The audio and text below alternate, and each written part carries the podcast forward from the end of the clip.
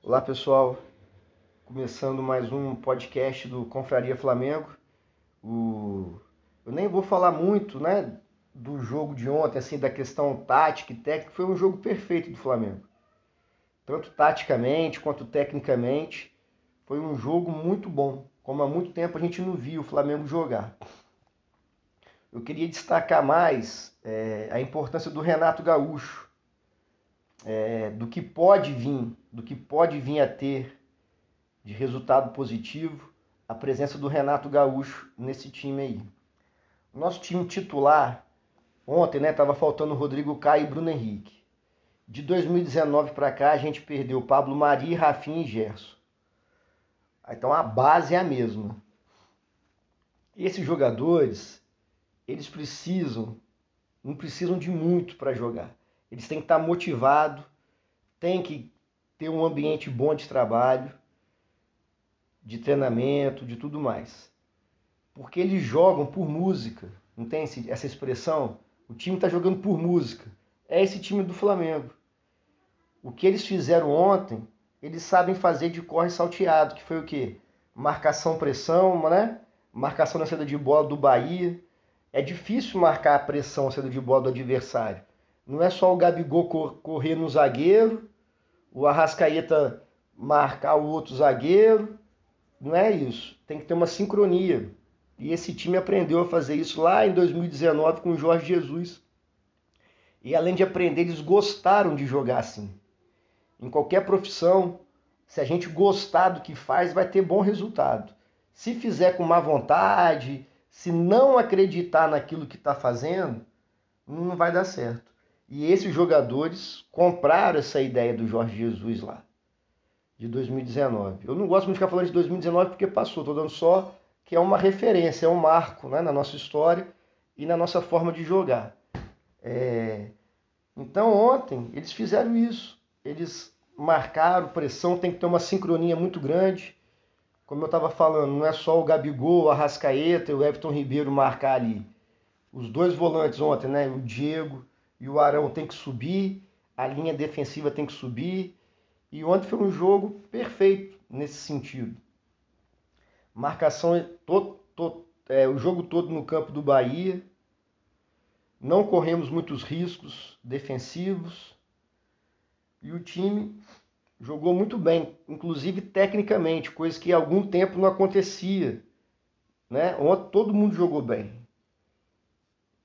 É, teve o Gabigol, que foi fora da curva. Eu nem vou. Não tem nem muito o que falar do Gabigol, né? Nós ficamos sem ele aí 12 rodadas, 11 rodadas, jogando a Covid América lá, palhaçada. Enquanto que ele podia estar aqui metendo gol e ajudando a gente. Mas isso aí já passou. Agora a gente vai ter ele, se Deus quiser, por muito tempo. Mas o que eu queria falar do, do Renato, da presença do Renato, é justamente essa, ele tem essa qualidade de motivar o elenco, de criar um ambiente bom de trabalho e de cobrar. Na entrevista coletiva ele falou que ele vai cobrar sim. Que foi questionado o que, que mudou no time, né? Que no segundo tempo caía muito. A, o jogo do Flamengo no segundo tempo era muito ruim. E ele falou que ele vai cobrar que ali é trabalho, está trabalhando e tem que cobrar o jogador. E o Renato tem cacife, tem nome para cobrar um Gabigol, um Arrascaeta, um Felipe Luiz, um Everton Ribeiro. E, e esses jogadores têm que ser cobrados ali, estimulados no caso. Porque se deixar por conta deles, a motivação cai, a pegada não é a mesma. Então eu acho que o grande trunfo o grande trunfo do Renato é, para ser técnico do Flamengo, que pode dar muito certo, é justamente isso. É motivar, deixar esse time bem motivado, com gana de ganhar mais, não se acomodar no monte de título que nós já ganhamos. E o Renato é bom disso, né? E, é, como eu já falei, o time joga por música. Você pega um time que já é entrosado, você não tem o que mexer. É o que todo técnico quer. Pegar um time que já tem um padrão de jogo. Um padrão de jogo que os jogadores gostam de jogar, sabem jogar. Então é só manter o, a forma de jogar, claro, que tem características do Renato que vai aparecer no time. Eu estou curioso para saber é, no jogo de quarta-feira pela Libertadores, provavelmente o Bruno Henrique vai voltar ao time titular. É, eu quero saber se ele vai botar o Bruno Henrique jogando aberto pela ponta, na função que o Michael vem fazendo ali, ou se ele vai deixar o Bruno Henrique onde ele se sente mais à vontade, que é pelo lado esquerdo, porém próximo ao Gabigol. Então eu não sei, essa é a minha curiosidade para quarta-feira. Como é que ele vai escalar o Bruno Henrique?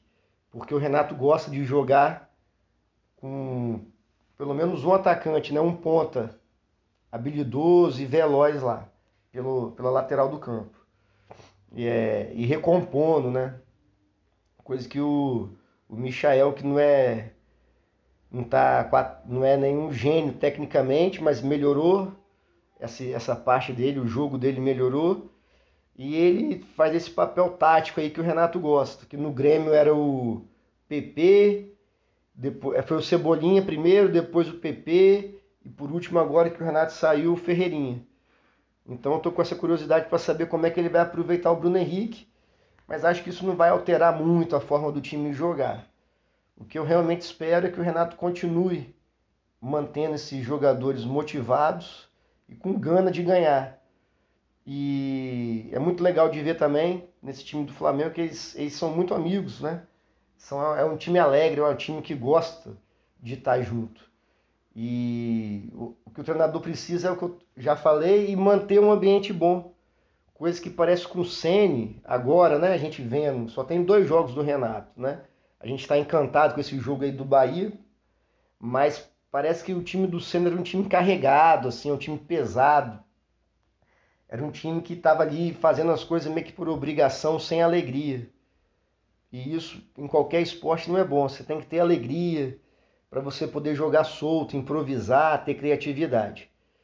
Então, torcer para que esse jogo contra o Bahia não tenha sido um jogo atípico, que tenha que seja a forma que o Flamengo vai jogar em 2021 que dá para a gente recuperar sim os pontos do Brasileirão e dá para ser campeão sim da Libertadores e da Copa do Brasil. Eu acho que esse jogo do Bahia é, deixou a torcida empolgada, principalmente os jogadores. Eu acho que motivou bastante eles. Então vamos esperar o jogo de quarta-feira contra o Defensa e Justiça.